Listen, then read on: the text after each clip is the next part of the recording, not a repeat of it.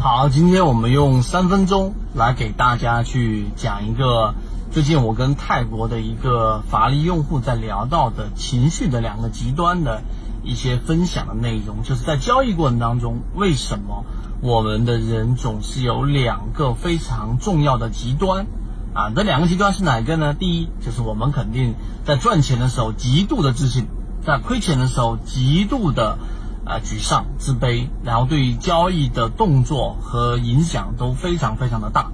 那么今天你想一想，为什么在交易过程当中，我们在赚钱的时候那么自信，在亏钱的时候那么那么的沮丧呢？其中有一个非常重要的原因，就是我们把赚钱当成了自己对于成功、自己成功的一个衡量，而亏钱当成了是自己失败的一个标准，所以才会那么想的去。证明自己的交易是对的，证明自己能力是强的，有了这样的一种极度的想要快速证明的情绪在，才会有刚才我们说的这种情绪上的两个极端，这是根基，这是原理。所以当你明白之后，我们说第二点。所以你想一想，在交易过程当中，我们股票市场只是生活当中的一部分。你交易的好，也不代表你是极其成功的，你挣钱了吗？对吧？你交易的不好的阶段性的结结果，也不能说明你不好。我们这里回忆一下，为什么这么多很智商高的人、很有成就的人总是做不好股票？你看牛顿，对吧？这么伟大的这一个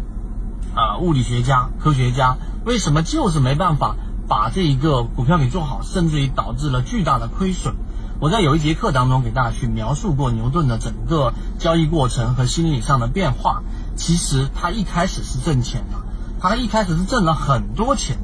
但是，就是刚才我们说的，他把这个挣钱啊和自己在其他行业上的成功的这一种衡量对等起来了。我在别的行业，我在别的领域那么强，我在股票市场里面也必须那么强。我不允许在所有人都挣钱的情况之下，我不挣钱啊！我在所有人不挣钱的情况下，我挣钱，这个才是常态。这看起来很简单，但实际上呢，你要理解了这一个根基之后，你才有办法去克服这一种极度的自信和极度的不自信。第三点，也就是在交易过程当中，我们正常状态应该是怎么样的？就像我们在前面二零一八年那一波，我们把握了一波非常好的利润，并且让自己的资金账户上了一个很大的台阶，但我们并没有觉得这是一个特别的呃值得骄傲的事情，它就是一个交易过程当中的常态。因为这些吃下来的肉，这些储下来的粮，都是为了后面的冬天做准备的。因为冬天很快就来了。如果你想知道这些内容，并且进一步去了解，由于平台原因，公众号的位置